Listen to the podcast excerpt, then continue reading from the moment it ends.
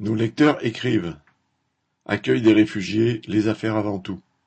Un ami proche, originaire de la République du Congo, habitait depuis de nombreuses années en Ukraine où il a fondé une famille. Il avait déjà été obligé de fuir la guerre en 2014, quittant le Donbass pour la ville de Lviv, à l'ouest du pays.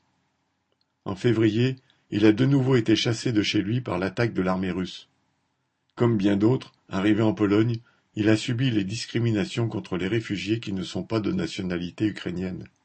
Il a ainsi obtenu des papiers pour quinze jours, alors que sa femme ukrainienne avait une autorisation de séjour pour trois mois. Tous deux ont alors choisi de venir en France pour retrouver une partie de leur famille et des amis. Et mon ami pensait aussi pouvoir continuer à travailler ici pour la multinationale occidentale qu'il emploie en Ukraine et qui possède une branche en France. Mais pour les capitalistes, c'est le business avant tout. La volonté et le sort de leurs employés ne comptent pas.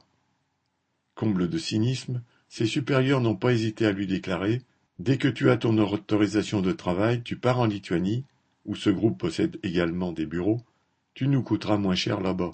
Voilà le visage de ces grandes entreprises qui veulent se faire passer ici pour les défenseurs de la liberté, de la démocratie, et qui se prétendent soucieuses du sort du peuple ukrainien. Elles sont avant tout soucieuses de leur porte-monnaie. Un lecteur de Grenoble.